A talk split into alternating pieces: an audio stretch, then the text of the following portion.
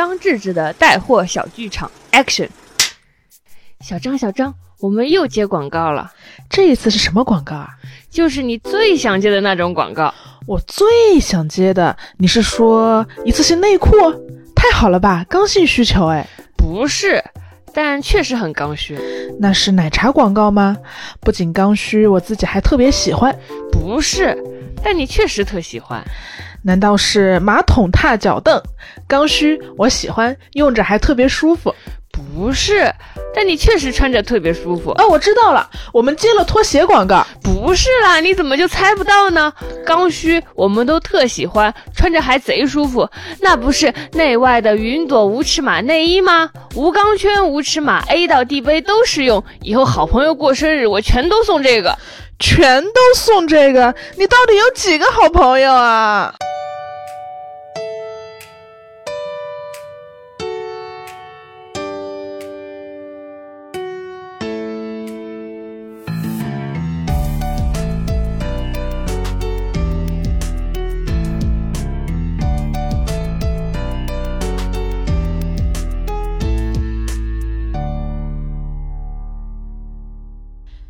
你好呀，欢迎收听贤者时间，我是不高兴的小张，我是高兴的智智。贤者时间是一档从普通人视角观察其他普通人的播客节目，由小张和智智两个普通人主持哦。智智，之前是不是有人说过五月下旬他要干嘛？那之前有没有有没有人说过，告诉你说五月下旬他最想回家，但是如果甲方有不同的意见，他就没办法。所以甲方 这不同的意见就来了，就来了，就来了。对，就听过前几期的播客的听众可能还记得，说崔说有帮我监督，说到底智智有没有回家？就是五五月已经下旬了，智智在之前的播客里面承诺说，他到了五月下旬的时候就一定会。常常回来，当时还在播客里说希望大家跟我共同监督。结果现在到了五月下旬，我只有在录播客的时候才今天终于见到了他。就是希望大家装装这事没发生，不要每天就在微博什么小宇宙还之类的留言下面说智智今天今天是五月份了啊，智智智智回家了吗？不要提醒小张好不好？每次看到这些评论我就头皮发麻。他们还艾特我，就是太吓 人了。就智智发个微博说去吃日料了，然后他说跟小张一起吃的吗？有回家吗？家吗？对，然后特别感谢大家帮我监督，虽然监督 flag 是倒是倒了啊，但是说实话吧，就是智智不光是不回来，在网上也找不到他人，就他的情况愈演愈烈。他之前其实是他虽然不回家，但是你在网上就是还是能找到他，他还是能跟你聊聊天。最近我在网络上都找不到他人了，我根本就没有时间发发动态，我找不到他，就是他动态，他所有社交平台也不怎么更，然后你在微信上找他吧，然后他也就是隔很久才回。但是我一开始我还不爽。我说这个人怎么不回我微信啊？但是我后来就是跟他打了一次电话，他的声音非常的没有力气。我是我跟你说，小张，我真的要批评他。就小张，就是我最近过的是什么样的生活？我给大家描述一下。就因为就是写剧本嘛，然后跟因为我错误的预估了工作量嘛，我不知道那是一个很庞杂的工作。这十五天我就一直在狂赶工，然后每天都没有睡觉的时间，狂打字，就是一直没睡觉，好想睡觉。这个时候你看到小张五个小时之前给你发的信息，然后你好不容易回他，他对你说的第一句话是你醒了。我说我也想醒，我也想从睡梦中醒来。就是工作到最后的时候，我跟。同事抱头痛哭，因为我们都开始怀疑是物理意义上的哭吗？就是 也也也不能这么说吧，因为眼流眼泪也需要力气，他已经没有力气。就是我们抱那个同事说他不想写剧本了，他想回去卖鞋，因为他原他原来他原来卖过鞋。他说如果我当时留在那里卖鞋，我早就是销量冠军，我就是店长了。因为他本来就是卖鞋卖的很厉害嘛。他就跟我描述卖鞋的快乐生活，至少你晚上八点钟就能下班了，很规律，很规律。然后你中午还有午。午休，然后你每天卖鞋的时候还能跟别人说说话，因为他真的不想写剧本了。我当时我就听哭了，因为我说我他妈不会卖鞋，我就只能写剧本。哎，那你如果没有在写剧本，你会再干？你会想干嘛？我也不知道自己除了当编剧还能干。那就接着熬夜呗，接着熬夜呗。心里也清楚。我跟你说，就是这种熬夜的过程，你知道吗？就是我我在工作，然后我就只能报复我的身体，有一种弱者向更弱者挥刀的感觉。你怎么个报复法？首先我就报复性熬夜，这个就要追溯到。美好的。刚开头的时候，刚开头的时候，可能你还有一个休息的时间，你没有那种什么睁开眼就工作，你可能只需要工作到凌晨一点就可以下班了。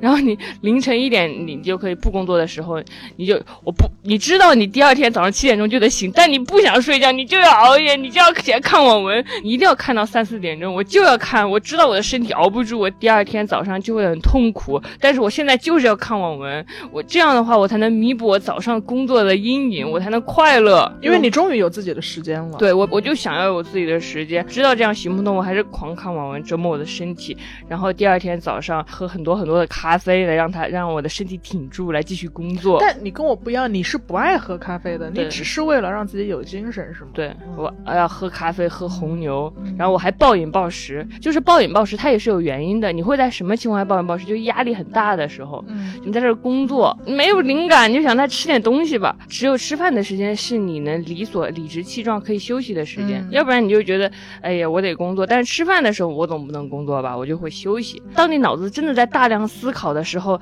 你你真的很需要摄入碳水。你都吃啥呀？点我要么点烤牛蛙，点鸡公煲，点点那种什么大米饭子，点点什么日料三文鱼、火锅、寿喜锅，反正我全吃。我就觉得就是那些什么吃吃沙拉减肥的人，那平时肯定都是不怎么动脑子的。你真正动脑子，你就会忍不住吃碳水了。你没有暴饮暴食的时候吗？嗯，我我也有暴饮暴食的时候，性质可能差不多，就是疯狂点东西，但是类别可能不一样。你吃啥？我我很爱吃甜的，我爱喝奶茶，这个大家也心里也都知道，我爱我有多爱喝奶茶。其实我起初我有一份工作是压力非常大的，而且你一定要追赶热点嘛，那那个时候工作压力非常大，那个时候就养成了这个吃东西暴饮暴食的这个习惯。然后之后工作压力没有那么大了之后呢，你也养成了这个习惯，但你这个时候吃东西不是解决你的压力问题，是解决你的情绪问题。嗯因为，嗯、大家情绪也不是说有多抑郁，只是你会，你可能会觉得空虚，或者你只会，你会觉得焦虑，你会觉得未来和以及很多事情都不可控。嗯。然后这个时候点外卖，它就变成了一个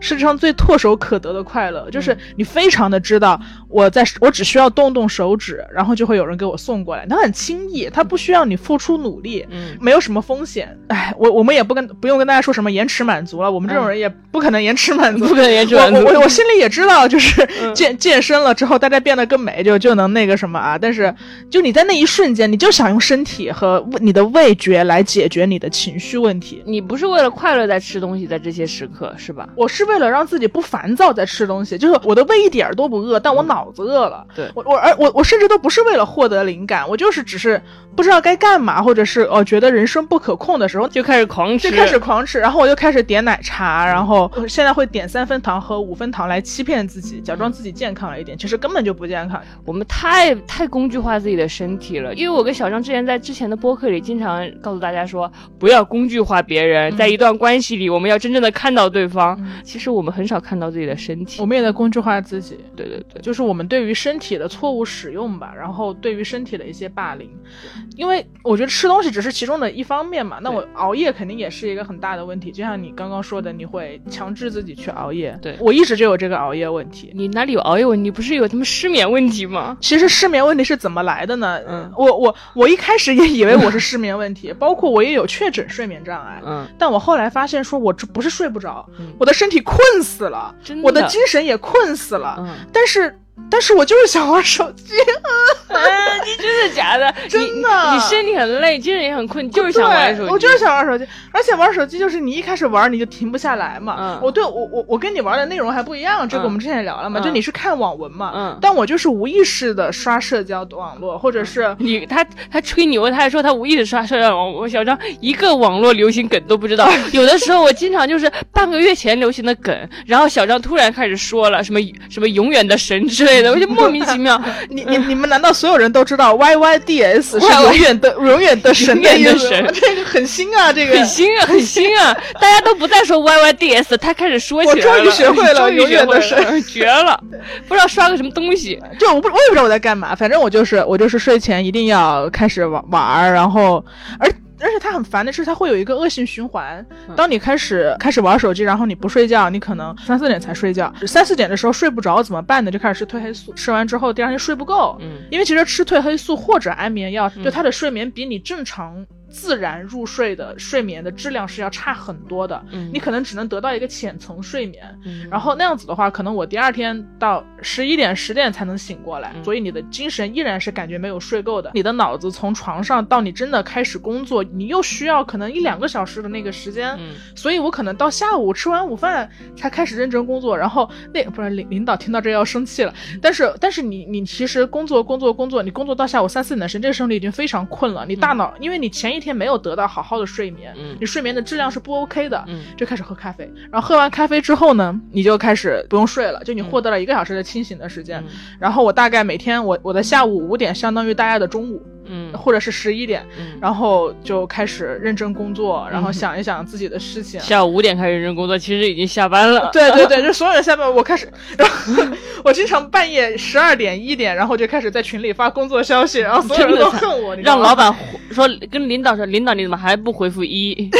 又开始假装加班。对，其实对，其实那个时候我正正当壮年，亢奋。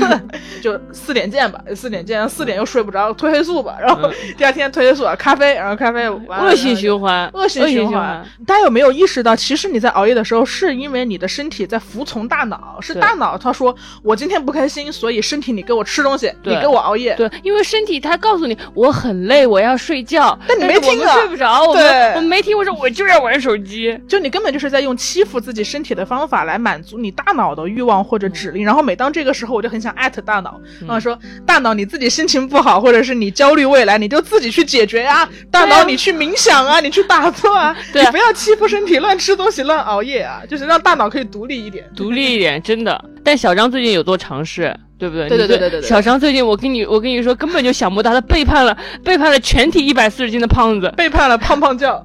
真的。他他小张你自己说，你自己坦白交代，你最近做了什么？我最近在练瑜伽，他最近在练瑜伽，你知道吗？我每次回来，我录播课回来，哎，我说我说我好不容易回来了，家里没人，你知道吗？然后我说、啊宝贝你宝贝你在哪？他说我在练瑜伽呢，马上就回来。那感觉我以为跟我大舅妈说话呢，我是在练瑜伽练上了，我哎，怎么回事大舅妈也有这习惯，我大舅妈也练好好瑜伽交流交流。真的就你看练瑜伽，你说说你怎么就干嘛就开始这个练瑜伽的经历了？但我觉得首先就是说是首先更正你的一个说法啊，嗯就是练瑜伽其实没有背叛胖胖教，因为 因为练练瑜伽真的不能减肥。很多人听说我练瑜伽的第一反应都是啊，你要变成柔软的胖子了，就是你知道互联网的梗嘛。嗯然后你你也知道互联网的梗，我也知道我很新，这个笑话起码是昨天出来起码，你全知道那咖啡帝国，我全知道，它其实确实没有那么好的减肥效果，因为它更多的时候是在拉伸。但我发现，当我真正自由的开始去尝试这件事情的时候，是因为我有一次在跟我的咨询师聊，就是我说一直一百四十多斤也挺烦的，就是 对，然后然后然后他就说你想干嘛？他说他说你其实你你现在你需要的东西并不是减肥，因为我是情绪比较紧张的人。他说其实你需要做的事情是让自己不焦虑。因为你总觉得说你开始瑜伽，好像你又开始锻炼了，那你那你要是不瘦下来，好像浪费了。嗯就是你说你每天花一个小时去瑜伽，但你仍仍然一百四十斤，那那那那你做这件事儿，似乎它在现代人的观念里，它没有那么有用。嗯我后来发现，有用这个概念才是让人焦虑的根源，就是你干啥都得有用。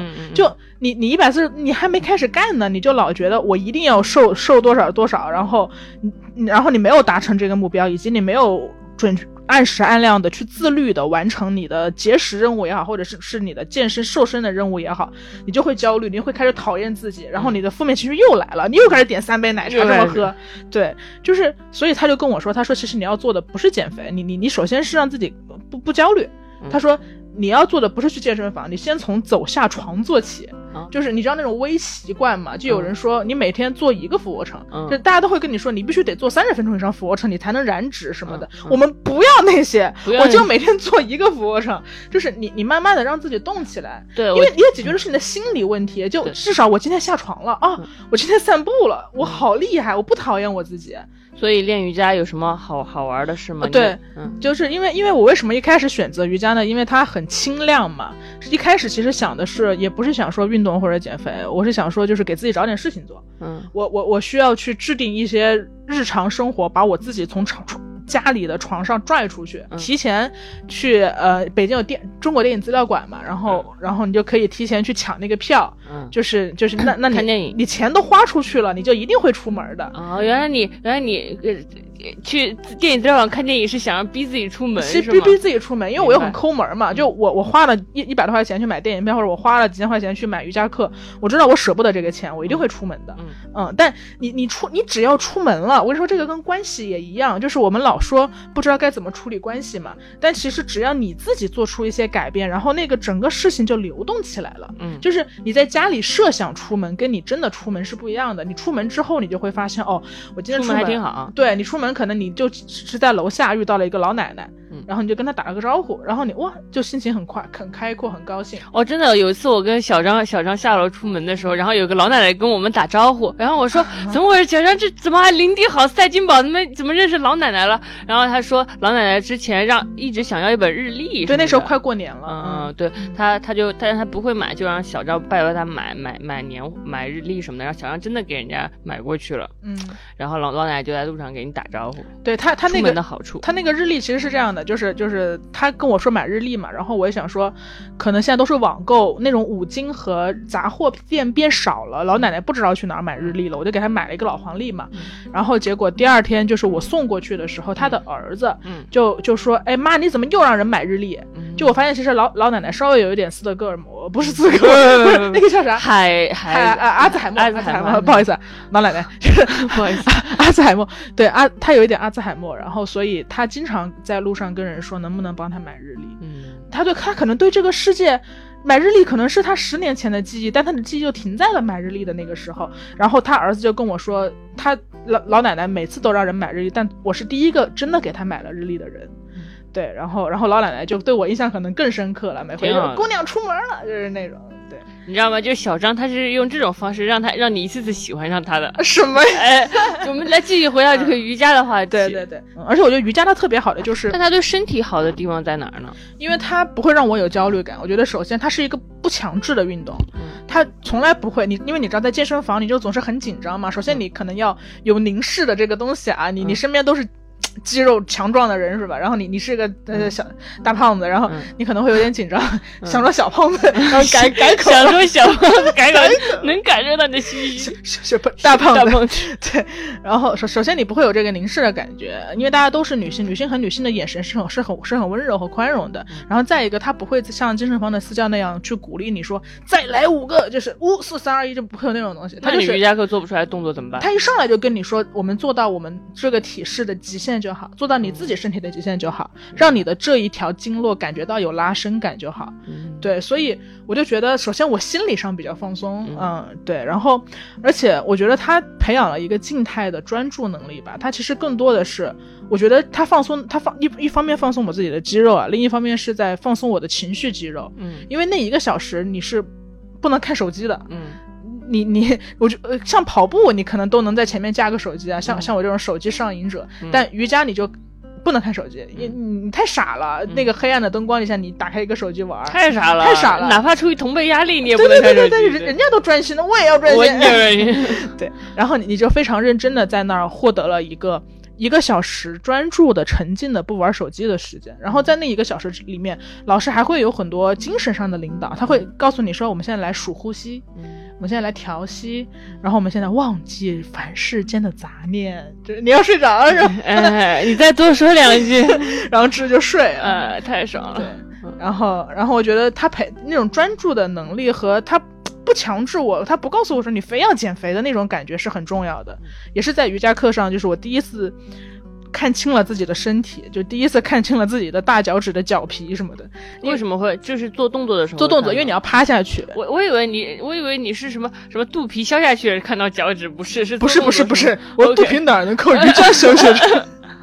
七分吃三分练，对，就完全是因为你要往下趴，然后你就会看到。然后冥想有也不不不是冥想，瑜伽也会稍微有一点点冥想的效果啦，就是你冥想是是什么样的？冥想，我我跟你讲，他们这些就是我我就是小小张，就是说一些什么啊冥想、正念、内观，然后还有就是就是那些我关注的所有聪明的聪明的博主，经常也会说。就就这些什么冥想、这这念、内观的词，我觉得小张怎么跟他们说一样的话呀？什么？后来我想明白了，因为他们基本上都很聪明，因为聪明的人基本上就比较痛苦，痛苦的人他就睡不着觉，睡不着觉他就需要冥想，所以就有有这个逻辑体系在。对，因为你根本不存在这个，你不存在，你就睡，或者是。就是你你你你不用觉察你自身，你是一个浑圆的人，浑圆。但是我们就会有自我攻击的那一部分。你为什么？你怎么用？就那个东西，对你是没有的。然后我们就在非常认真的，我们只能去学习身心灵的东西，才能慢慢的跟自己相处。因为它有一个一个基础的一个一个原则吧。我呃，它是会让你说，就是你要。观察你的情绪，而不是评判你的情绪。就比如说，当我痛苦的时候，你不要去想说我为什么痛苦，以及痛苦的源头是什么。你就假想有一个另一个人，他就像看着小溪流过一样，你的痛苦就像小溪，他就在在那流，然后你就在旁边看着他流。说哦，我现在感觉到痛苦了。那那痛苦是什么感觉？哦，我现在感觉到心里有一些酸，然后心里还有一些涩，这个感觉可能是后悔。然后我还观察到我自己还有一些懊恼，我还观察到我自己有一些愧疚，但你并不往下发散，你并不会发散说我为什么会懊恼，为什么会愧疚？你只是观察，你只是观察，然后看着他们飘过去。对对对，因为你在观察的时候，你同时完成了一个动作，就是你承认了他，你不跟他对抗了。就我们。我们这种痛苦的人呢，就之前总是处于对对抗中嘛。你一旦有一个嗯所谓的负面，你看负面这个词就很就很负面，就是你有负面情绪出来的时候，你一反你第一反应就是我要消灭我的负面情绪，我要快乐，我怎么能负面呢？但你在这样想的时候，你就对抗了。但他就是告诉你说，你先不要去对抗他，你先看到他，你先觉察它哦，你在负面了，然后你还看你还感受到了什么？你的身体有酸胀感吗？你你想流泪吗？嗯就是你去观测这些东西，然后智智总是一脸天真。的听我说这些，就是很神奇，就是他这，但我觉得是对的，我觉得是对的。虽然有的时候你们说的这些方法论好像根植在我的内心深处，当然就是观察，就是哦，就是我觉得就是我悲伤的时候，我说哦，现在我在悲伤呢，没事儿，就是遇到难过的事都会悲伤嘛，我就在这等等他，等等他过去，他就不悲伤了。我觉得那我可能还是蛮能接受我在悲伤。你从来，我们真的很不一样。还有还有那种说什么说什么，呃，我我真是一个不好的人呢，我也会对着自己说，我这这个人怎么这么。烂呢？但是我说这句话是没有攻击自己的，我我就我就说，确实我我就是个平均平均水平线上的人嘛。就这句话，我说这句话的时候绝对不会攻击自己，对我只是平平平静的讲述这个事实，并且还好好爱自己。但是我发现你们不太能做到这点。你们当你们说什么小张真是一个一般般的人呢？你们这句话就在攻击自己。我们会无限发散出无数个一般般的事件，直至这个一般般变成一个特别糟糕，特别糟糕。对，就我们很不一样啊。对，我觉得可能是因为你太聪明了。你不是不是，你不要老给我戴高帽。那那我不给你戴高帽，那我不知道，可能是你比我更敏感。就是就是就是，大概我有八种情绪，但是你有三十六种情绪。我就经常觉得我是那种，你知道吗？小学的时候绘画的时候不是要带七色水彩笔吗？然后我就是那种七色水彩笔。那小张他就小张他能感受到好多好多情绪啊，就是我完全没有觉知的东西，就是比如就是什么什么什么什么一。就是就是那些非更细微一点的颗粒度更小的东西，我就我完全就是略过去甚至无法形容，我甚至无法形容出来。但是小张他就能感觉到，我不知道是是因为什么，比如说听觉更敏锐的人能听到更多声音，所以睡不好觉，是因为这种原理导致的吗？就是小张是那种三十六色水彩笔，我是那种七色水彩笔，就是他天生就有那么多颜色，我天生就颜色少一点。但他所以但但他没有高下之分了，因为你用数颜那个水彩笔的数量来形容，可能会误以为好像颜色更多更好。就不是的，就是我也很羡慕智智嘛，就是他就好七色水彩，就是好舒服的一个人。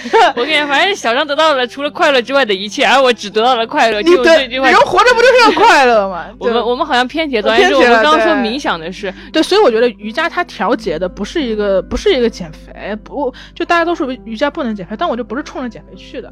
我我觉得我干一切事儿。消除目的性，或者是放下功利性，你你你就你就放下我，我像一个佛是吗？讲这句话的时候，好好笑啊！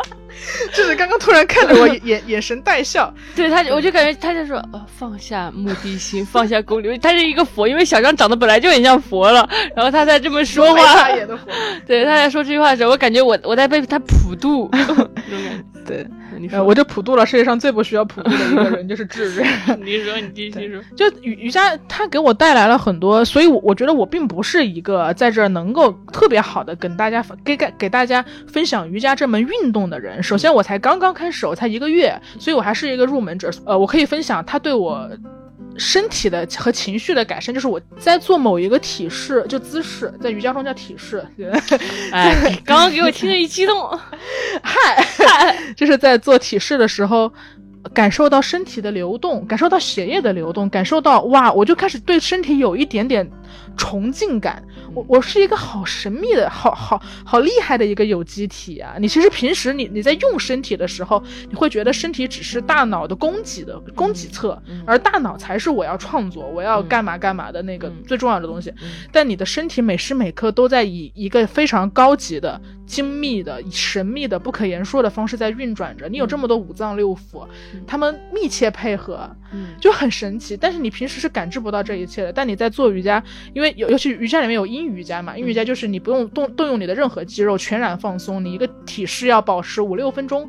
但你在那个时候，当然它最粗显就是无聊嘛。那你在无聊的时候，你只能观察自己的身体，你就感觉到哦，我的血液是这样流动的，我的呼吸是这样。这样这这样呼吸的，然后我刚开始的时候，老师说就是你要你要往你的骶骨去呼吸，就类似于别人跟你讲气沉丹田，你会莫名其妙什么叫气沉丹田？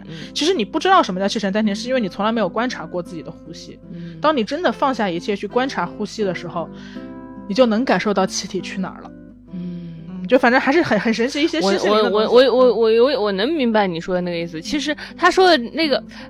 瑜伽有点像网文小说里的修仙，你知道修仙的第一步是筑基，你知道吗？哦，叫什么叫筑基？哦，修仙第一步叫引气入体，大概是这种感觉。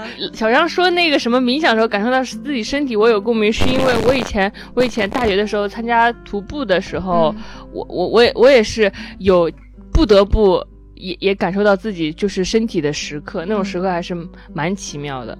呃，跟大家讲一下徒。快乐徒步的故事，对我也一直对你的徒步经历很好奇。就是你你们知道，智智是一个他，我在我认识他之后啊，他就是一个躺在床上玩手机的人。从我认识他的那一天起，他的娱乐活动只有玩手机。你好，我根本就不是这样一个，你认识我认识的太迟了，认识太迟。所以所以所以，我跟你讲，但是小张在我眼里也是一个，我认识他开始他就躺在床上玩手机。是，所以我们是好朋友嘛。真的，我跟你说，我们经常就是写播客，写写播客，瞎瞎呼吁大家说什么不要玩手机了，看看身边的人。我们根本不看对方。我们就是旁在旁边玩手机。我真的很想看你，但是你真的没有手机好玩，就是大概对亲密关系，亲密关系就是你要找一个跟你有共同爱好的人共度余生。这个爱好很明显，我们已经找到了，就是玩手机。对对对，所谓婚姻就是背对背玩手机。背对背玩手机。然后这就是一个这样的人嘛，他就很爱玩手机。所以当我得知他以前是一个徒步社社长的时候，嗯，我就很激动。我我就发现他的另一面嘛，像上一期里面说的反差嘛，你突然觉得这个人，我操，还有另一面。而且我觉得徒步。徒步那可是徒步啊，那可是一个很高级、很 VC、很 我不知道，就是很酷的一个运动。它怎么能发生在我身边这个小废物身上？我知道，就就就像我得知你练瑜伽是一样的心情嘛。我们对对方的每一次每一次运动都感觉，每一次可以称得上是就是运动的东西。对对对，就你你当时到底是怎么回事？你会去干这件事儿的？嗯，就是嗯，因为徒步的时候，他我当时也是，比如说大一刚刚进学校，然后有徒步社，然后我也会觉得说徒步很酷哎，徒步是很酷，然后你还可以看美景，就是你的大脑会告诉你说这是一个又酷又能看风景的好好活动，就说我要报名，我要去，就我就就那么就这个过程就是我决定去徒步了，就大脑通知身体医生我就去了，然后我然后穿着我什么轻快的小小裙摆，所以你一开始的时候也是大脑通知身体的，对你并不是。说我身体很想要去运动，是吗？身体不知道，身体被打懵了。我我第一次徒步，身体都懵了，是一个怎么回事？跟他身体身体说大。不是我想的那样，就是我去徒步，我以为这是一个轻松的，就是去玩嘛，就是春游。春游呢，我我准备点什么小面包、小饼干，就弥补我童年的时候没有好好春游过的阴影。我想快乐徒步，然后当场呢，领队给我发了五二十斤的背包，往身上一背，然后就开始爬山。你知道吗？就是你就爬。等一下，二十斤，不好意思打断一下，就是我知道他这段经历很好奇。嗯，二十斤背包里都有啥呀？有好吃的吗？还是有什么手电筒之类的？因为徒步嘛，你会在山里过夜。对不对？啊然后呢，呃，山里过夜你就需要用到睡袋，然后又需要用到帐篷，然后需要用到做饭的铁锅，这都得自己背啊，都得自己背没有什么中巴车导游。呃，就是你上山的途中，你得把那些东西，比如说你去山上露营，你得把东西背上山呀、当时我不知道，我当时以为这是场轻松徒步，还穿了一条黑丝袜，我很快乐的去了，差点没把次徒步穿黑丝，对，给我虐坏了。然后就是爬山，爬山怎么也爬不到尽头。前面的领队说还有五分钟，然后我说还有五分钟，小智你可以的，你加油。后来知道领队是骗我们的，永远还有五分钟。我被骗了，我要回家，我要妈妈，我要宿舍，我要躺在宿舍看吸血鬼日记，我不要在这儿了大。概走了多长时间或者多少公里开始有这个想法？我我不知道，我刚开始走了走了半个小时吧，我就开始、哦我就开始不开始活了。人了是。但是没有你没有你那时候你没有选择了，你就只你就你只能继续往下走，你就看着窄窄的山路，然后危险也让你没得选择，你就必须就继续走下去。等到你精疲力尽的时候，就像你说的，那个时候你开始能感受到你的身体了，就你你也不得不感受到你的身体，因为如果你要下山，你就必须像学别人一样，哦，原来你要侧着身体才能往往山下走，不然你就会滑下去，或者说你要把背包背在合适的位置，比如说你必须得用你的腰部来承承担你的哦，你开始注意你肌肉的使用了。对我开始学会使用你的肌肉了，因为这是一个不得不就是注意到自己的身体的行为，保命要紧。对保命要紧，就是你知道哦，登山杖，登山杖什么小小臂微小臂微曲，然后它怎么它怎么跟你的身体平行，怎么使用，然后对，就是。就就是就是你一开始是很累的，后来你慢慢的、慢慢的开始熟悉你的身体了。你跟你的身体相处，你身边没有 WiFi，然后旁旁边的人都在散步，那是很纯净的。然后你的身边就是你耳边就是那种像流水一样的，就是山林打叶声。然后你就跟你的身体相处，然后你跟你的小腿肌肉相处，然后你就一直往前走。那个时候好像还是有点快乐了。那你那你当时在想什么呢？你的意识层面，对啊，那个时候就可以什么都不用想，这就是这就是徒步的快乐。就是你这完全就是接，其实其实你说你不懂冥想，其实你这个可能也接接近那个状态。真的吗？对，就是不就是你你你你你所有想的可能只是走好脚下的路，就是你往前走，就是你什么都不用想。对，就是那种不不带脑子的状态，我觉得是最尊尊重身体的状态。你完全由身体来驱使，这个时候脑子是敬畏身体的，嗯，就是说，就身身体啊，就是带带着我好好走走完这一程嘛。我也只能靠你了。我也只能靠你，我累了。就我觉得可能就是当你感到累的时候，就是就是你什么都不想的时候吧。嗯，我觉得这个这个特别好，大家徒步可以尝试一下，但如果你想要试一试跟身体相处的感觉，你其实现在或者你这周就可以尝试着走路，嗯就在你你居住你居住的城市，嗯，不带任何意识的，不带任何目的地，你就在你生活的城市随便走一走，对。就你小型徒步嘛，城市微徒步。City Walk，对我们也有 City Walk，你们就原来我刚刚说出了一个派别，很厉害，对对对。嗯我觉得徒步给我一个很好的感觉，就是，呃，因为徒步我真的真的知道了大自然的力量。啊，就是就是就是我我跟你在一起，就是呃，我们刚认识的时候，我经常就没事，周末的时候会找一个时间出去玩儿。我不知道你还有没有印象？哦，我记得哦，他很神奇，就是当时还没有很熟啊。当时因为我们先做室友，然后慢慢变成好朋友嘛。然后我周末发现家里没人了，嗯，我说这是去哪儿了？然后他给我发了一张他戴着头巾在沙漠里躺着的照片，就特别夸张。因为你因为你知道，就是那个那个你的周末只有两天，一般人就会觉得说两天我能干嘛呢？嗯或者是两天我得多请一天假，然后让自己的这个时间充分利用起来，嗯你才能似乎能值回机票，嗯或者是你才能呃对得起你赶你去这趟的行程。嗯但是智智就是他无所谓，他就两天去跑去了一个什么沙漠，然后就开始跟我说。大漠孤烟直啊！我跟你讲，我现在对着沙漠吃火锅，特别爽。然后对对对，我会这样特别有。行动力。嗯，就我觉得这是这是徒步给我留下很好，哎，我发现我们俩今天一个推荐了瑜伽，一个推荐了徒步，怎么回事？对他给我留下一个很好的就是习惯，就是在我还没在我还没有就是今年这么累之前，嗯我我就是自从就是参加徒步社之后，在大学毕业之后，我也养成一些，就是我没事就是会出去出去跑一跑，就是我会随便就是看机票，随便选一个城市去那里玩，就不做任何啊规划。就像你说的，那那是 city walk 嘛。还有一种就是，如果我累了的话，我会去大自然，因为大自然它就是很好。我我跟大家说呀，就是你就是真的，我感觉人人就是从那种自然中出。被孕育出来的，所以当你回到大自然，你就像被充电一样，你就听到那个风吹着你啊，太阳晒着你啊，然后小小河水就是就拍打着你的小脚啊，我这你经历这些，你真的会挺挺高兴的。然后我我我还我然后经过徒步，我就能感受到旷野有多好多好，就是人在旷野里有多快乐。就是你不是在一个很小小小的出租屋里，也不是在一个格子间里，你就是在一个很大很大的旷野里，然后就风就很很很快乐的吹过你，然后溪流又很好，然后那个时候你你也不会再想玩手机了，你也不如果这个时候你一旦掏出手机，什么说我要拍照，我要发发图发照片，你又在服服务于你的大脑，你大脑又说你又要什么满足大脑的虚荣心和装装逼分享，那又错了。如果就是就当你很累的时候，你把自己带到一个旷野里的话，你不你就不用玩手机，你就把就是不带脑子，就把所有的一切都交给就就服务身体，让身体回到原本它就属于的地方，让它感受什么阳光和风和水，那就是很充电的。哎，我觉得你刚刚讲的这个特别有意思，就是呃，虽然我跟你是。不不一样啊，就是我还没有被，你是不是要吐槽我？我真的是想吐槽。我跟你讲，我跟小张，我我之前极力，我就是因为我极力跟小张推荐大自然有多美妙，然后小张说，我被你打动了，带我走。然后我我们就去了一趟青城山嘛，就我我跟小张去青城山，我们租了一个很好看的民宿，就在青城山里面。对。然后那个那个民就是那个我们就是那个墙是玻璃的嘛，然后你你就能看直接就看到外面就是睡在森林里，睡在森林里就特别好。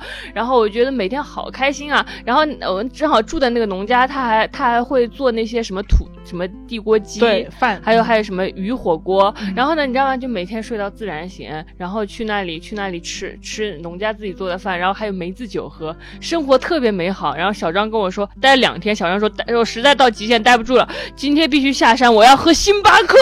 因为小张因为就是那种这种有一种传教失败的侮辱感，他就他就没有星巴克他就不能活。然后我们就只好。从山上下去找星巴克，找了一个都江堰的星巴克，坐在星巴克里，小男孩终于找到了他的灵魂。其实，对，一方面是想要咖啡，另一方面是想，就是我之前对城市文明有，就是我就习惯在城市里生活的那种，嗯。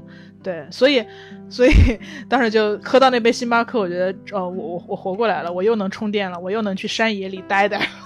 OK，是相反的是吗？你是通过手机充电，我是我是通不可能，没有人能通过手机充电，真的吗？不是手机，不是手机，是城市文明，城市文明充电。对，但是但是，所以我就是刚刚刚想说那个嘛，我觉得我觉得返璞归享受返璞归真这件事情也是需要练习的，因为。我们或者说我，我就是从小在城市长大，我非常依赖这套系统。嗯，我我到一个地方，我真的下意识就是打开外卖软件，如果这儿能点到外卖，我就我觉得我好一些了。嗯，就是就是我还有那个安全感在。但是如果这没有外卖，我真的不知道我怎么活。嗯，我就会很焦虑。即使我楼下可能有一些小吃店，但我就会非常焦虑。我就会反正高度依赖城市生活。你你呃，因为你是个城市女孩，我我奶奶家在乡下，我每年过年回乡下都可开心了。我哎我。我们那边，我我过年回乡下，那边还那边，我我我二伯还养猪，然后我还跟猪打招呼。你一定没经历过这种生活，所以你你见过猪哦？我终于知道你为什么依赖城市文明了，因为你没有见过真正的乡村。啊，你我去过农家乐。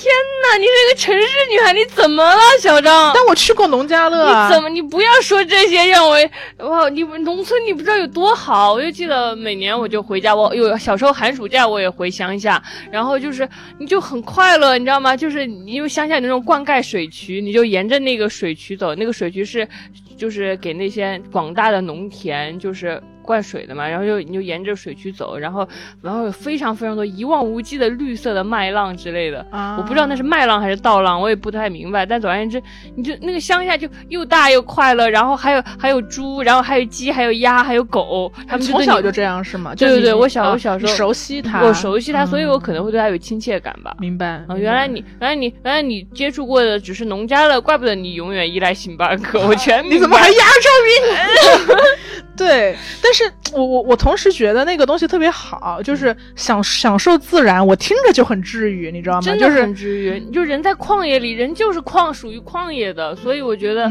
你在旷野里就很快乐。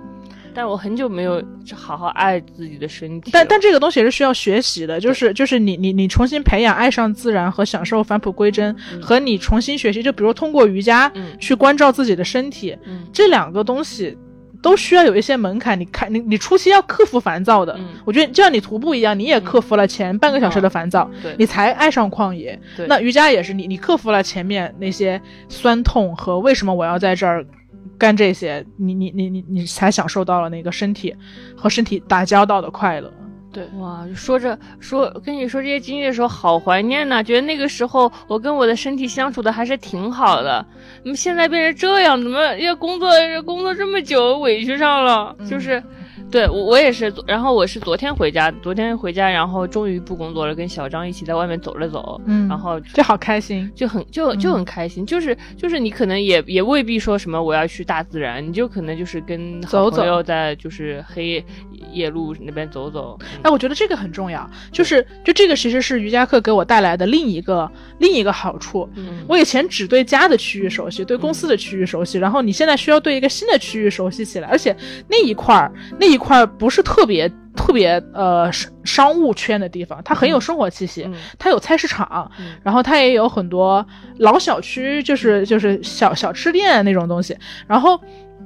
我就发现这个东西也很重要，就是瑜伽课把我从两点一线的生活中拽出来，它拽到了另一个烟火气的地方。就这也是跟呃我的好朋友就然后那个男孩学习的，就他是一个能够为了家门口开了一个菜市场而激动到发一周微博的男孩。哇，就好好啊，这种男生好好、啊。对对对，他非常附近，嗯就是他他会今天发一条微博说，哎，我今天跟那个菜市场卖卤肉的阿姨说上话了，阿姨还记得我，嗯然后他也会观察到说，哎，今天那个。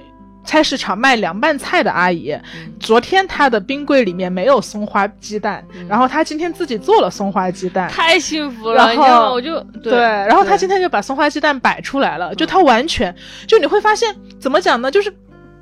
就在我在在在在此之前，我觉得我的感官是封闭的，嗯。我的身体是封闭的，但其实事实上我的眼睛也是封闭的。嗯。即使我的眼睛每天都在睁在眨，但我的眼睛只看手机，嗯。我满脑子都是互联网那点破事儿，你那知道吗？点破事儿，就是你我没有附近，然后我我发现他真的是全身心的，你不仅走出去，你还在用全身心所有的感官在体会你的附近。嗯，就他的眼睛是真的打开的，他在看路，他在看，即使你在城市，我们看不到旷野，但他在观察一个卖卤蛋的阿姨，嗯。他在试图跟那些人发生互动，然后他记住了他。对对对，然后我就从他身上启发到说，哎，我也逛逛菜市场，而且不是那种就是耳朵里塞着重金属音乐，然后手机在玩手机的那种逛。我的嗯。目的性不是说我仅在这儿买菜，嗯。像其实我已经很久没有没有没有逛菜市场，我都在 A P P 上订菜嘛，嗯。对吧？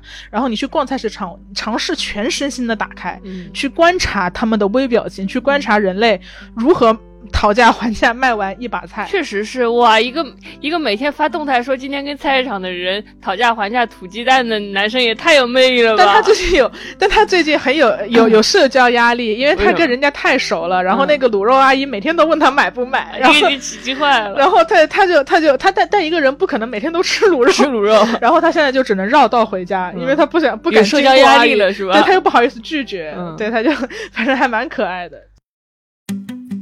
贤者时间由 Marcus Media 制作出品，我们推荐你在苹果 Podcast 订阅收听我们的节目，不听也没有关系，给我们五星好评也可以哦。同时，我们的节目也同步更新在各大主流音频平台。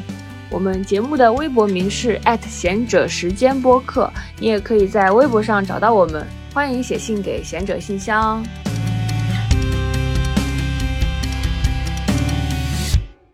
所以我就是特别对不起自己的身体的时候，有个办法，就是你你不带脑子的出去，就是不带脑子是最善待身体的方法，因为大脑它就是一个很坏的 boss，它总是想指挥我们的身体，然后所以我们不带脑子就是不听 boss 的指挥，比如说哭的时候就不不用带脑子，像小张，小张哭的时候他带脑子，他一边哭一边想着我为什么哭，我哭的原因是 A B C D，然后这样这个就是哭也很累，有的时候你哭你可能就是你光哭你光呜呜呜，光给眼睛排毒，这样你的眼睛就会放松一点。我觉得大家也可以这样的，就是找，就是在在在你的好朋友面前哭一哭，你什么都不用想，你就安心的哭一场，不需要跟他分析哭的原因、哭的理由，先哭一场再说。对对，让眼让眼睛就是完完整整排一个毒，身体想哭就让他哭，是想生气就让他生气，千万别憋出乳乳乳乳腺疾病，对吧？对然后就是身呃身体感觉很累了，就带身体去大自然，别带脑子去，不要用你的就是不要感受阳光的时候还用还用脑子思考说阳光什么透过透。透过树叶的缝隙洒了进来，金灿灿的洒在地上。我一定要文艺的画想出一个京我一定要发的动态。不要想这些，不要用试图用你的脑子把把你你眼前的什么景物美化美化成一个图片，然后沉让你的大脑沉浸在这种美美丽中。不是的，不要这么做，不要不要带脑子，就让你的身体自己去直接的感受阳光，而不是感受你大脑美化过的阳光。对，对对对，就是用身体去感受景色，而不是用手机镜头。对，刚刚也分享了大学徒步的经历，因为那个时候我还没有特别工具化我的身体。为什么工作了之后就是越来越把身体当工具了？可能客观原因就是打工人是吗？就是必须得工作。我也想不到原因，就是怎怎么就这么怎么就这么爱玩爱玩手机上了？就经常就觉得我是一个外挂的 U 盘这种感觉。你你现在你就是什么以前以前至少比如说大学高中的时候，你你无论再怎么玩手机，你身边有朋友有老师有跟你一起做社团实践的朋友，嗯你必须活在线下。嗯现在不一样了，你你你走出社会了，你慢慢变成了一个更加独立的个体，然后你你你整个人就开始更加抛弃你的身体了，你就想想把你的大脑，你玩手机就是把你的大脑寄寄托在一个线上嘛，把你的大脑直接寄托在精精神网络上。然后就是更加进一步抛弃你的身体，我觉得就会让我觉得我我像一个 U 盘的感觉，就是嗯我给大家，呃，就又不得不说我喜欢网文的故事了，就是在网文里也经常有这种描述，就是就是就是网，因为在未来的社会里，就是我们那些吃的、喝的呀、这些新鲜的东西属于什么贵贵族阶层，就是网文里描写的世界是这样的，还有贵族阶层，然后那些平民百姓，他每天他没有钱，他只能喝营养液，营养液就是那种能让维持你的生存的东西，你喝一喝一杯你就饱了，可能还是草莓味的、菠萝味的，然后就喝一下，然后那里那很像黑镜哎。哦，对，对是的，是的嗯，差不多。然后，然后穷苦的人就是。他们他们就是住在狭小的房间里，房间有一个营养舱一样的东西。他穷苦人，呃，就是平民百姓怎么得到快乐，就是会去虚拟的世界里玩游戏得到快乐。他们躺在营养舱里头号玩家，对对对，就是头号玩家。他们躺在营养舱里，然后就然后就在虚虚拟的世界里，什么生存、快乐、种田、工作，然后谈恋爱、结婚。他们在那个虚拟世界里可以把自己的脸美颜到最大化，就是他们都是漂亮的人。好有吸引力啊！这个虚拟世界，对啊他们。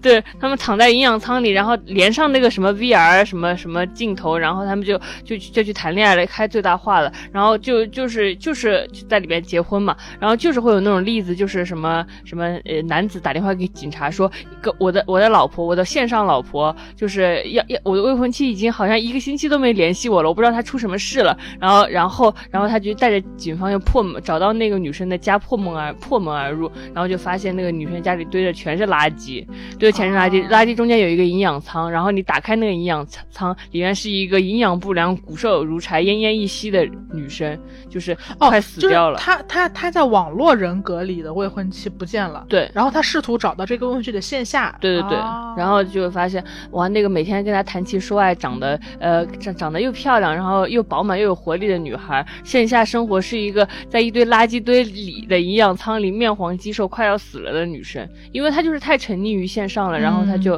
就就这样差点死掉了。就我觉得非常能够比喻嘛整个当代、呃、年轻人的生活哎。，我那我会有一个问题，就是嗯我我在看《头号玩家》的时候，我就就在想，就是、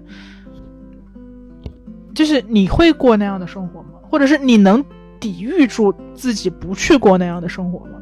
我不知道哎，就是那我会越来越逃避现实的。嗯那个那个那个地方确实非常美妙，你在那里富足快乐，拥有非常广大的自由，那你那个模拟的口味能让你吃到新鲜的果蔬。但是，一旦你断掉那个游戏的关开关，你打开你的营养舱，周围是五平米的房子，五平米房子下面是外卖垃圾袋，然后你你你只能喝廉价的营养液。你一旦知道你有另一种生活，你就无法面对你那个。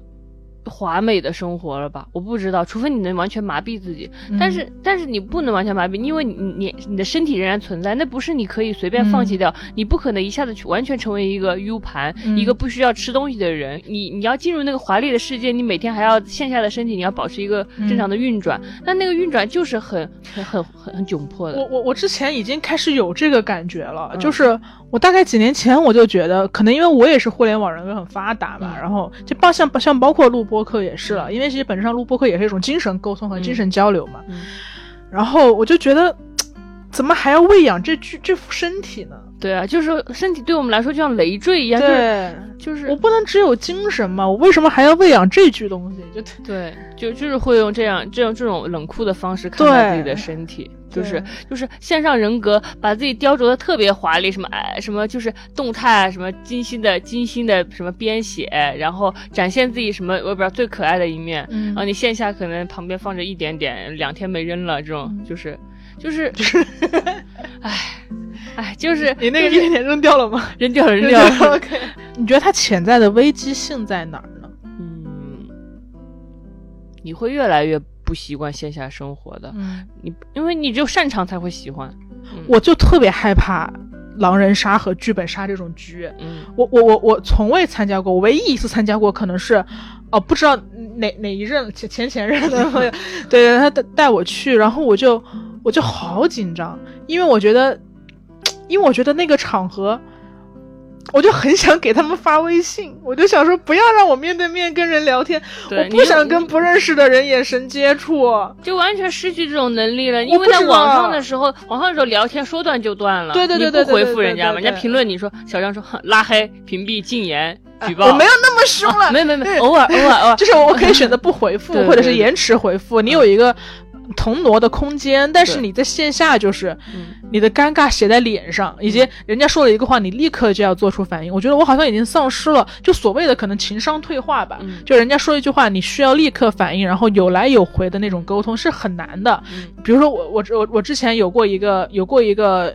社交上的小习得，我就会发现，很多人跟你讲话，他不是想跟你探讨问题，嗯，他只是想跟你把这个尴尬的时间度过去。对，我就老本着说对方一定要跟我聊一个深深刻的价值观问题，就这种想法。其实这个是网络想法嘛，就你会很容易进入到精神世界嘛。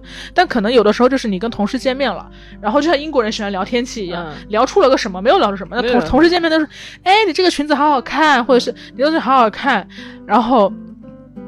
然后他其实并不并不在乎你的裙子好不好看，也并不在乎你的裙子在哪里买的，也并不在乎你结没结婚、生没生小孩。对他也并不在乎一个话题，他只是需要一个话题，他并不在乎中国的这个纺织工艺的这个布艺到底是怎么一回事儿，它到底是哪产的？为什么越南有那么多血汗工厂？就是他不在乎这些，他不在乎这些。我花了很大力气才知道人家不在乎这些，就他们只是想把这个时间度过去，然后。然后，然后，然后我就慢慢就是也会去稍微糊弄一点，但那那个糊弄那个那个糖还是会让我很不舒服，所以我还是会尽量避免，就是假装没有看到对方嘛，就是芬兰人嘛，对所谓的社恐的芬兰人。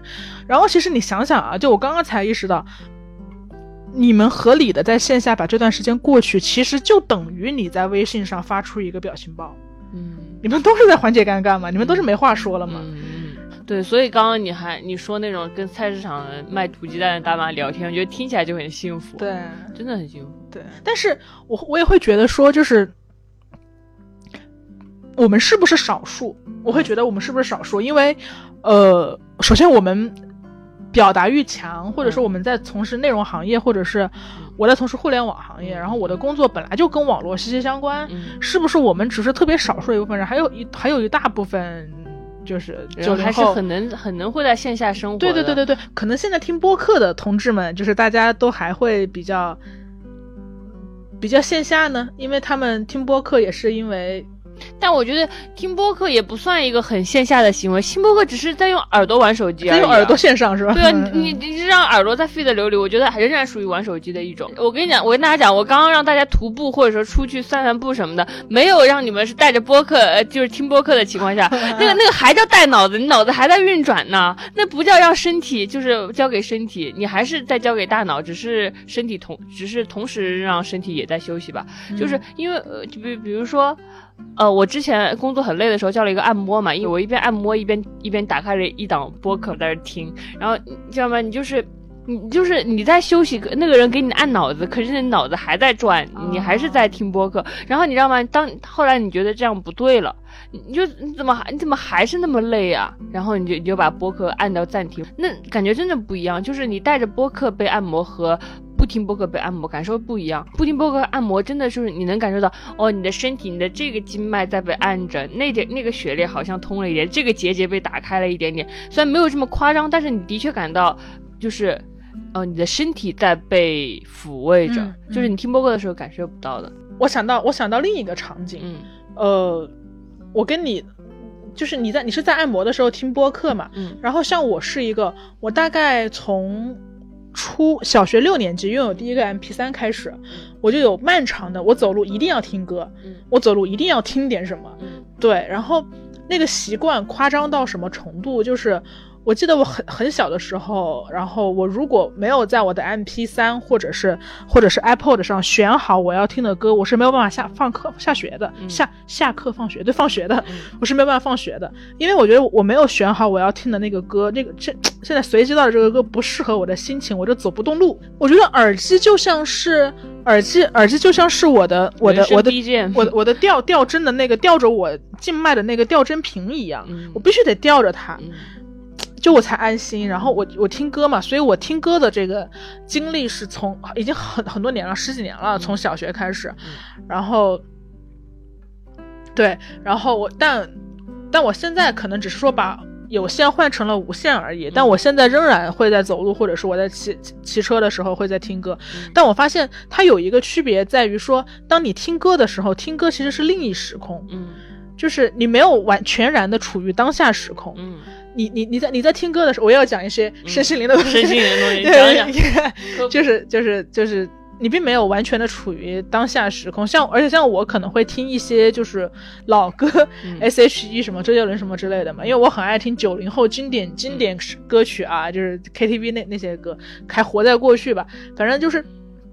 当你在听 S.H.E 的时候，你脑子根本就不在当下，你嗯不在你的二十多岁的这个人生里面。我在脑千禧年，对我脑子在千禧年，嗯就我整个精神状态，我回忆起的回忆，然后我想的事情，全都是千禧年的事情。嗯二零零零年我才多大？我几岁？反正就是都是那个那个时候的那个时候的事情，十几岁的事情。然后你跟当下的时刻是没有发生关联的。对你看起来什么在当下的，你看起来戴着耳机在走路，其实你还是在过去，对对对，我根本不在北京，我我脑子里在家家乡，在初中，在早恋呢。在在在在同桌旁边抄歌词呢。对对对对对，我的我我在那个时空，嗯然后所以我觉得，其实就所以戴着耳机走路，我这是我这么多年来第一次想，我我我我在试图说，我是不是要试试不戴耳机走路？就在我们刚聊到这儿的时候很，嘛，可能听这期播客的人听着，哦，那可以，他就放下现了耳机在摘下来，然后我们的完播率是广播零。率零。算了算了，这条这条当没听过，宝贝。对，所以为什么我刚刚跟大家说徒步？徒步的时候你是你山里没有 WiFi，然后你、啊你路还很辛苦，所有的一切恶劣的恶劣的环境迫使你不得不放下。放下放就是放下脑子，只用身体摸索着走路。对对，反正就是还蛮好玩的。我们今天聊了很多关于身体的话题嘛，嗯关于我们如何霸凌和滥用和身体，让嗯大脑去控制它。嗯但我有时候又会有点疑惑，就是我们真的不在乎身体吗？嗯如果我们说我们真的那么的。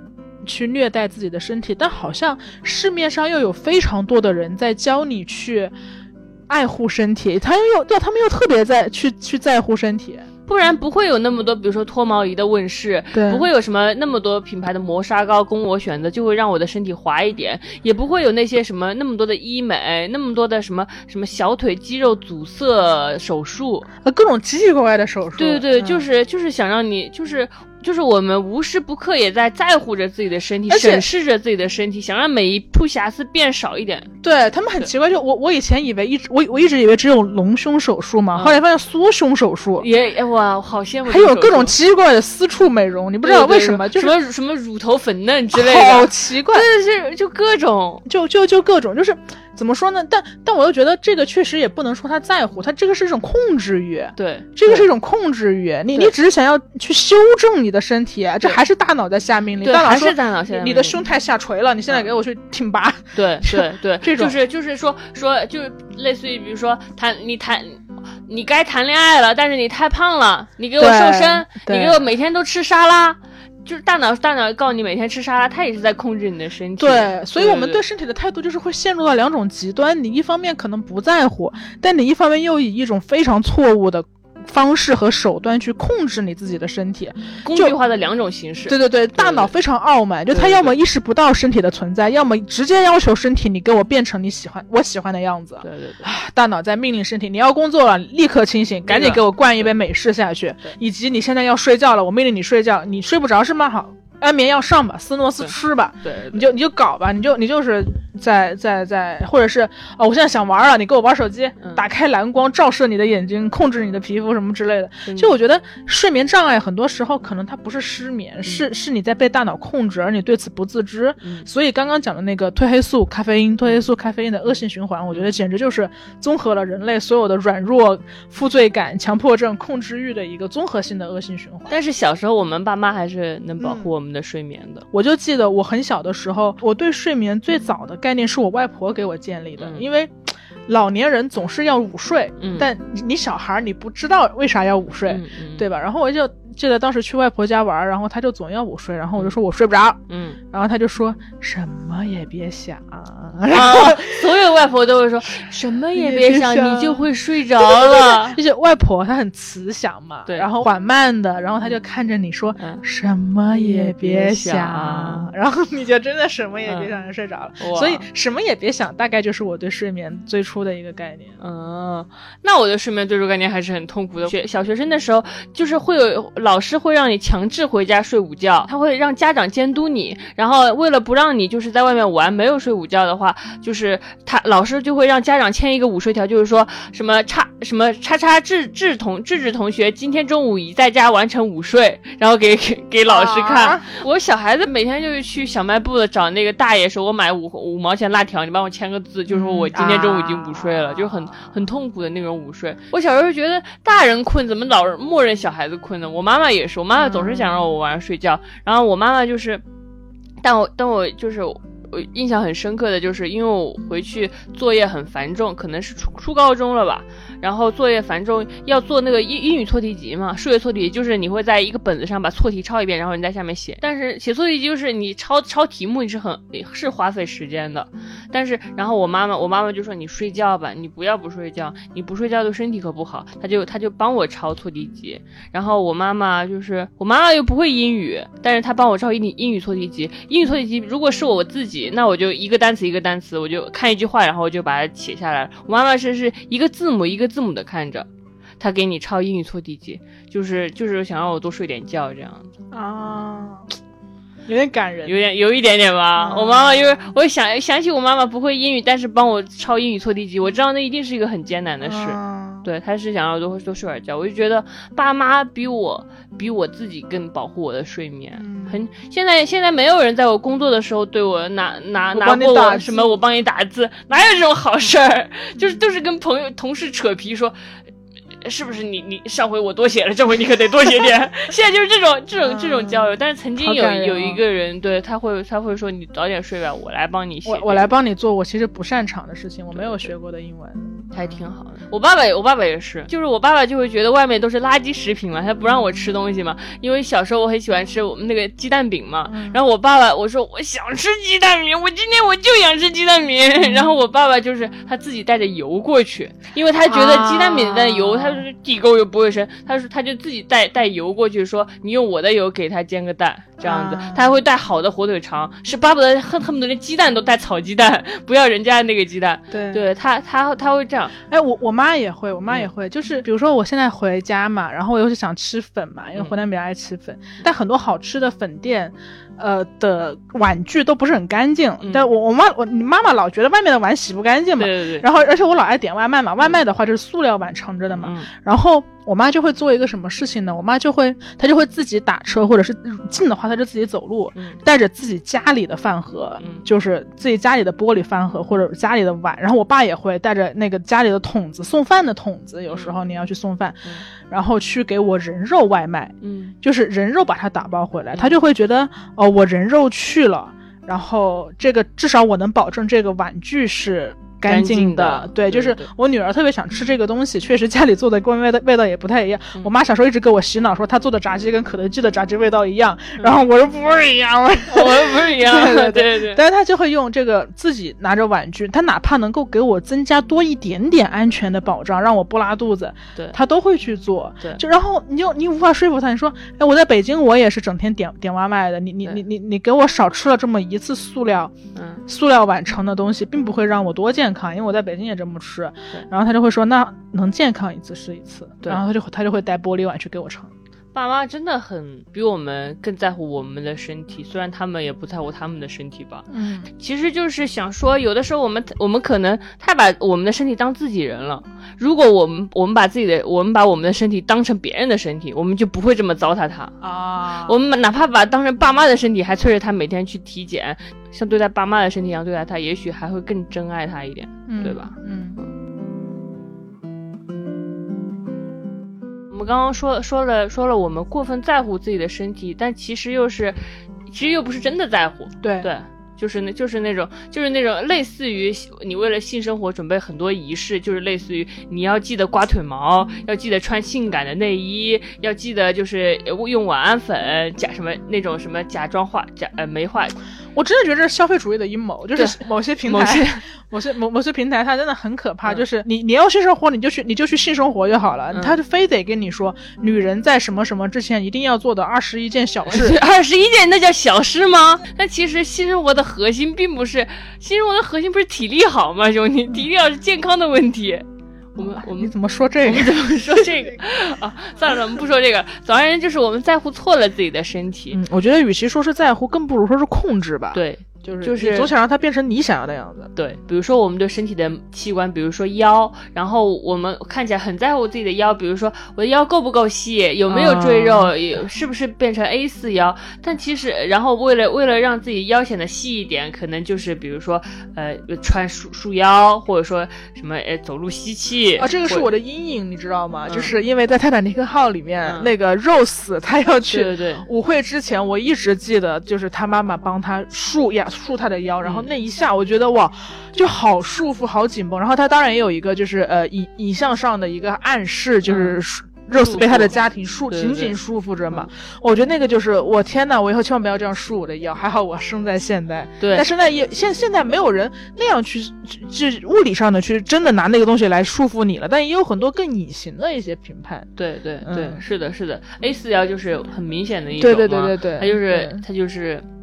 就要求你好像有有有一个细腰，但可能，然后你可能非常看起来很在乎你的腰，你就让自己的腰变细。但只有当你腰酸背痛、什么脊脊椎骨抬不起来的时候，你才知道真正爱自己的腰的方式是有正确的坐姿，那才是真真的爱护。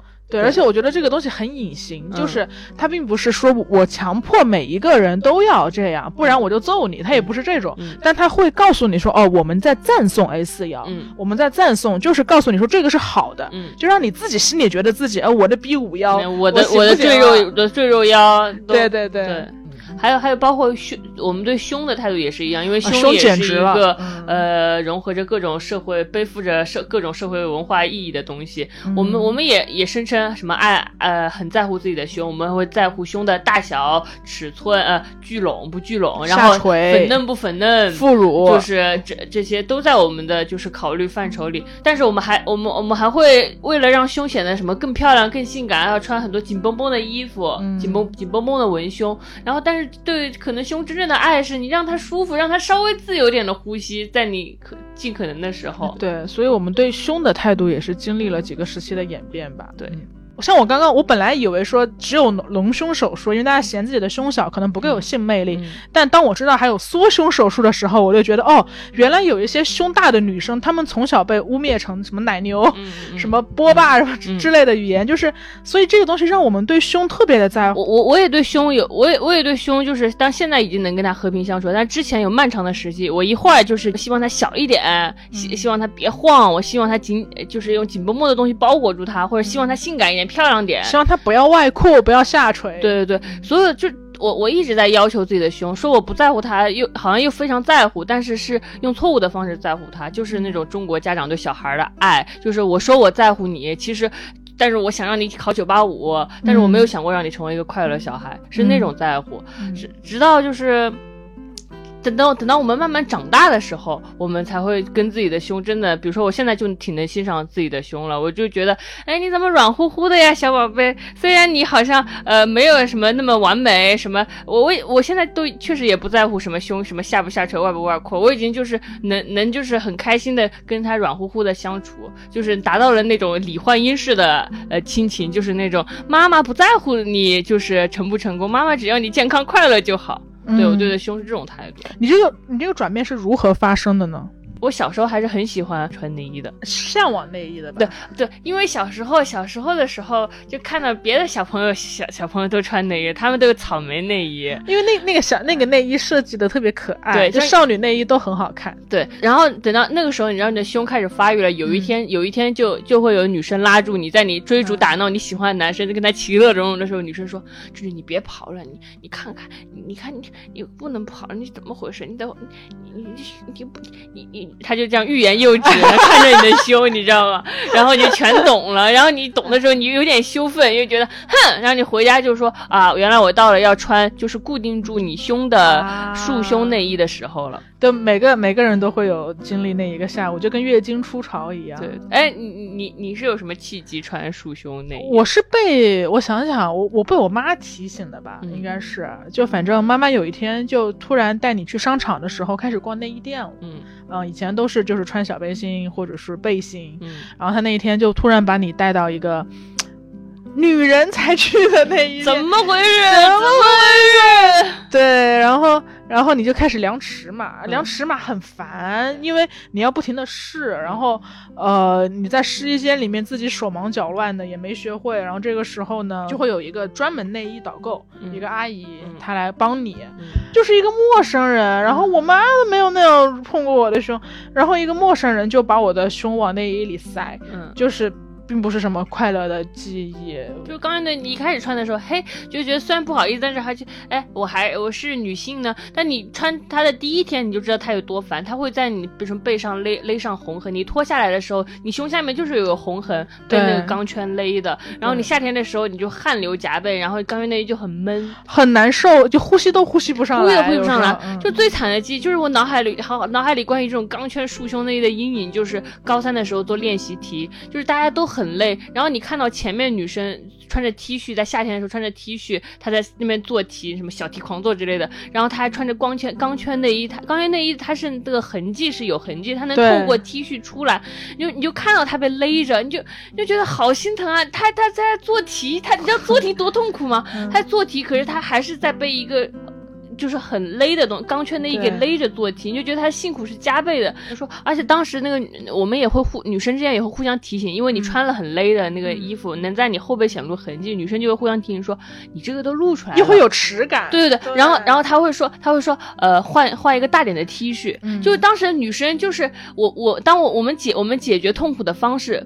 是我们换一个宽大的 T 恤，不让痕迹露出来，让别人看到，痛苦仍然是我们在承担。对，就是我们不会想说啊换件内衣吧，而是说换件宽大 T 恤。我们来遮蔽它，我们来解决它。对对对，嗯我们把痛苦就藏在里面。很小就听到这个了，就是，呃，妈妈会跟你说，所有女生都来月经，所有女生可能百很多女生都痛经，嗯。然后哦，那所有女生都要穿钢圈内衣，所有女生都要穿都要穿内衣，就是穿钢圈内衣这件事儿，在我心里大概是跟来来例假的时候痛经的那个感觉是一样的，对。就是它是你必须承受，避的嘛对对对，它是你作为一个女人你必须承受的痛苦和不舒适，对。嗯对，是这样的，就就你你你可能穿了那个钢圈内衣，你马上就你把它脱下来，然后回家脱下内衣真的太爽了。哦，然后全世界最自由的时刻，对，你就把那个带子从那个从那个胳膊下面一拉一拉，然后你一脱像脱小小脱小短裤一样你。会不会在在就是不脱 T 恤的情况下，仍然脱下内衣？当然了，我回家都是这样的，特别熟练。特然后妈妈就会发现，妈妈说你怎么不穿这个呀？妈妈说你可不能经常不穿，会下垂什么的。嗯，哎，对，下垂也提的很多，我觉得下垂和聚拢两个词儿对，提的特别，而且而且我小时候我是长到很大很大了之后，不是胸啊，就是、啊我是 年龄长到很大很大了之后，我才意识到原来下垂和聚拢，我们之所以害怕下垂和聚拢，不是不是健康问题，对，只是一个美观问题只是。一个，而且只是别人眼里别人眼里的美，观跟我们没有这个搞什么关系也没有，只是基本上就没什么功能。我跟他说啊，下垂是功能是骗人的，没有那种东西，你该下垂就下垂啊，地心引力呢。没有什么文胸能对抗地心引力，这就是我学到的丁丁香医生告诉我的科学知识。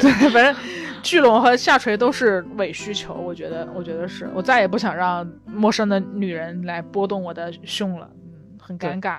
对，然后过了那种穿那种钢圈内衣的年龄，可能上了大学，上了大学的时候，嗯上了大学之后，哎，觉得我哇，有一对大胸真的看起来就是好好笨拙呀，我怎么就这么憨厚啊？我就我就想会让会想让自己的胸变得小一点。那个时候我还处在那种想想想压迫我的胸的阶段，我就会就是会买那种运动内衣，把自己的胸绷得紧紧的。然后你成功了吗？会啊，会成功，会让你的胸显得小一点。大家就是你就是不舒服啊，你无法呼吸吧？我想想，就是我觉得还挺难，还挺挺难呼吸的，你就会被束缚住。而且得运动内衣之后，可能就是无钢圈内衣吧。无无钢圈内衣，对我我哦，我其实蛮早就开始穿。你穿无钢圈内衣的时候，这应该是我穿运动内衣的阶段，因为就我我当时记得我换我我我开始穿无钢圈内衣，我我觉得很自由，就是我终于开始回家第一件事不是去我的。短袖衣子衣服里面去扣我的内衣袋子了，我终于可以自由的，就是回家干干我自己的事儿。但是你会发现，你经常需要买新的内衣，对，它老变形，对啊，我当时就就我觉得这个还挺困扰我的。但我觉得至少我在自由的路上先迈了一步吧，嗯嗯。所以当时就是怎么找到一个呃既无钢圈，但是又不那么容易变形，然后不不需要我老换尺码的内衣，就成为一个痛点。当时就是你要么你要么就穿运动内衣，要么就穿那种无钢圈内衣，然后你就遇到了一款无无尺码内衣。你是什么时候遇到的？呃，其实我也不太确定内外是什么时候推出的。我觉得大概是在，难道是应该是在我工作第一点五年的样子？难道是？对，那个时候我我就是，哎，不是真的不是这真的不是为了打广告，或者说今今今天接到内外的广告还是很高兴的，因为说实话真的很高，真的很高兴。然后就是首先就是我们真的一直在穿这个东西，对，确实就是你接到一个你一直在用的东西的广告，你就会觉得自己红了，对，也会就是就是你很高兴，就是这是一个就是你不用认可或者或者或者说哇这是巧嘞，就是然后你特别不问问心无愧的，就是对对，就是很高。现在给大家推荐，对，就是我们我们接到说他要给我们寄样品的时候，我们的心情不是说那我要来试一试你们产品好一好，好不好，而是哎呀我不用买了，不用买了，我可以接着穿了。对，就确实我们对内外是有一直以来的好感度。对，对，就是我第一次穿它的时候，我就觉得它比别的无钢圈的内衣真的是贴合度完全不一样。反正就是你当当你当你成为一个社畜了，然后工作很辛苦的时候，你就会觉得非常需要一件舒服的内衣，因为生活。已经很不自由了，至少你要有一件自由的内衣，这种感觉。你穿舒适内衣的感受是一开始你是觉得很放松，你就觉得你自由了，你你快乐了，是那种自由感。然后后来你就感觉不到什么感觉了，因为你自由是什么？就是你能忽视掉你拥有的自由。嗯，你就它就像吃饭喝水一样，和睡眠一样，天然就得那么存在。嗯，当你意识到什么什么我自由的时候，你还没自由；当你已经忽视掉你穿着这件内衣的时候，你就自由了。而且它是一个单行道，就是是你现在可能已经忽视了内外云朵无尺码内衣，但一旦你嗯回到换一款内衣，你就会体会到不自由的感觉。不自由的感觉，对对对，还对不自由有点新奇呢。对，是这样是这样。因为我们接了广告嘛，我就看那个就内外的那个叫什么，就是广告图，一群女生穿着那种无尺码内衣站在一起，高矮胖瘦都有。然后你看到那那些穿着舒适内衣的那种女。生站在一起，你去，大家也都什么不带争奇斗艳的，就是用柔软的胸在快乐的对撞，那种感觉，就是会让你觉得好安心啊。我们回到了活着和生命本身的感受。可能人生是需要战袍的，但有些时候你可能也需要休息。嗯，对我看，反正我看到一群女生穿着舒适的衣服，呃，在站在一起，我觉得很包容。嗯，我觉得你刚刚讲的这个就是跟。那个他们的品牌 slogan 也挺符合的嘛，因为他们就特别小张，你看贼会引广告语。我跟你讲，我天生有点厉害的。对，因为。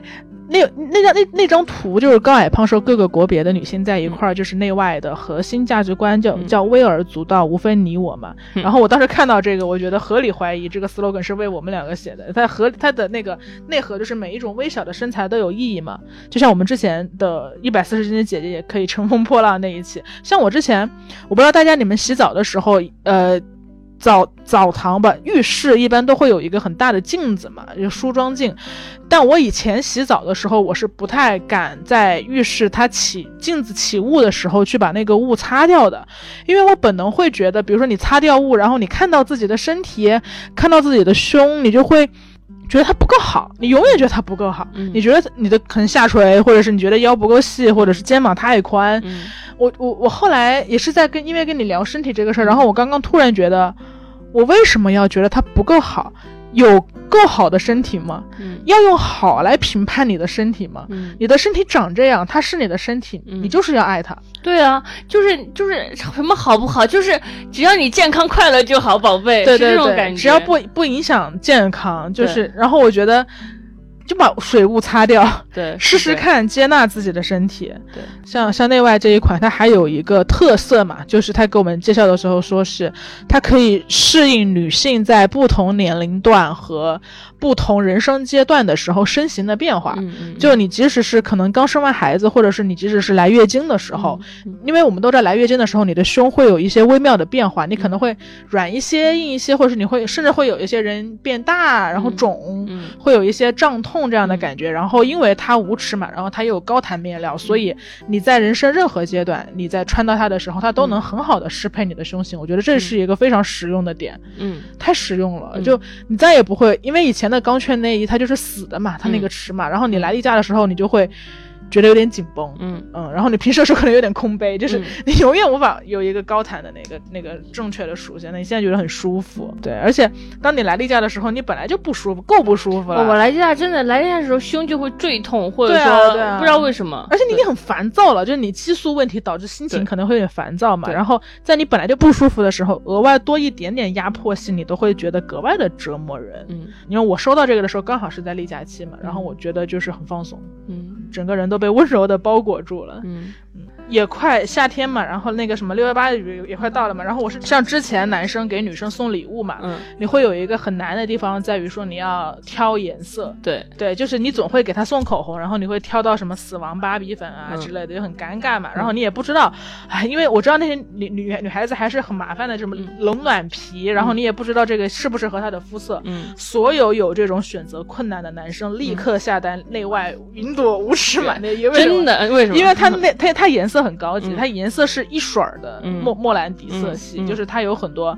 嗯。你无法踩雷。我觉得男生不知道大家有没有审美，但是如果你给女生送礼物，在审美这件事情上不踩雷，你们不因不踩雷，你们不因为这个事情的款式和颜色再引发新一轮的冲突，这个是刚需吧？对对是这样，而且而且你知道吗？为什么它适合送礼物？它就是你不用再纠结，哎，我女朋友的胸到底多少罩杯，你都不用在乎，因为它什么 A B C D 都可以穿嘛。对然后你知道吗？偶像剧里经常有个梗是这样的，就是男生总是总是把女生的胸小作为一个缺陷，然后呢，他把男主的一个优点就是，即使你胸小，我也不嫌弃你，我最后还是会喜欢上你。他有一种暗暗的表达这个意思，就是总是有，比如说女生在澡堂里一声呃尖叫，男生说怎么了怎么了，然后打开一看，哎，看到女生的身体了，然后然后他就说男生，然后女生出来就说你没看到吧？男生说我没看到，然后在背后再嘀咕一句说，哼，胸，你哼。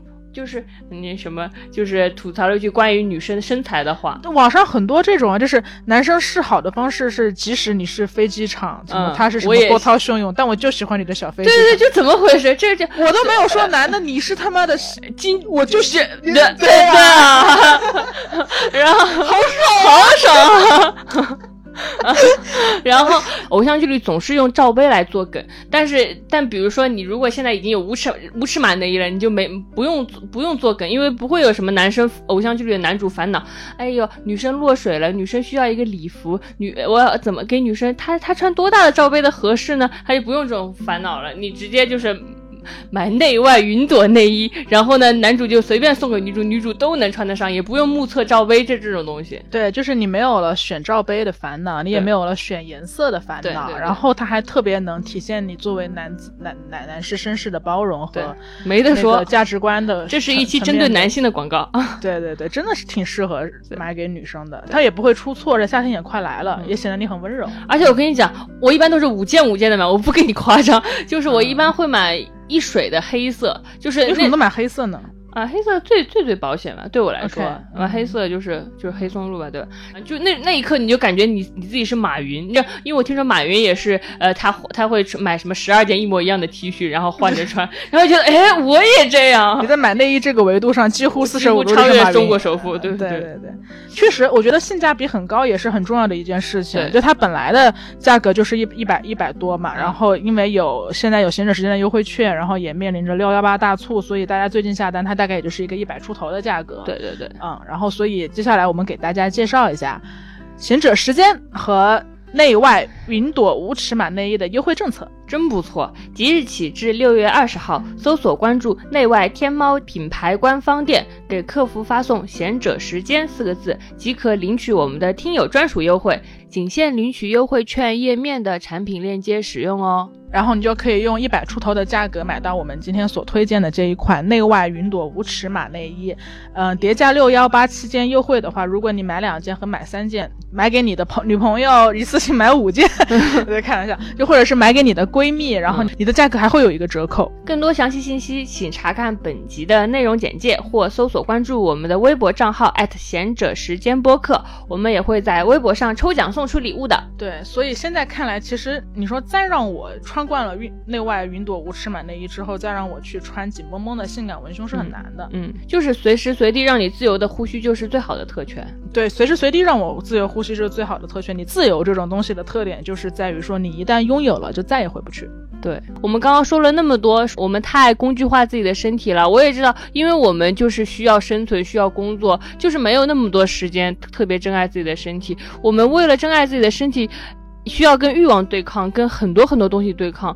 就拥有舒舒舒服的身体，本来就是世界上最奢侈的事情。这样慢慢慢慢一点一点来做到的。但是至少我们可以先拥有一件舒服的内衣，至少不要再让就是不舒适的内衣拖你追求自由的后腿。先从拥有一件舒适的内衣开始，拥有一个舒适的人生吧。对，谢谢大家收听本期的贤者时间，我是小张，我是智智，我们下期节目再见。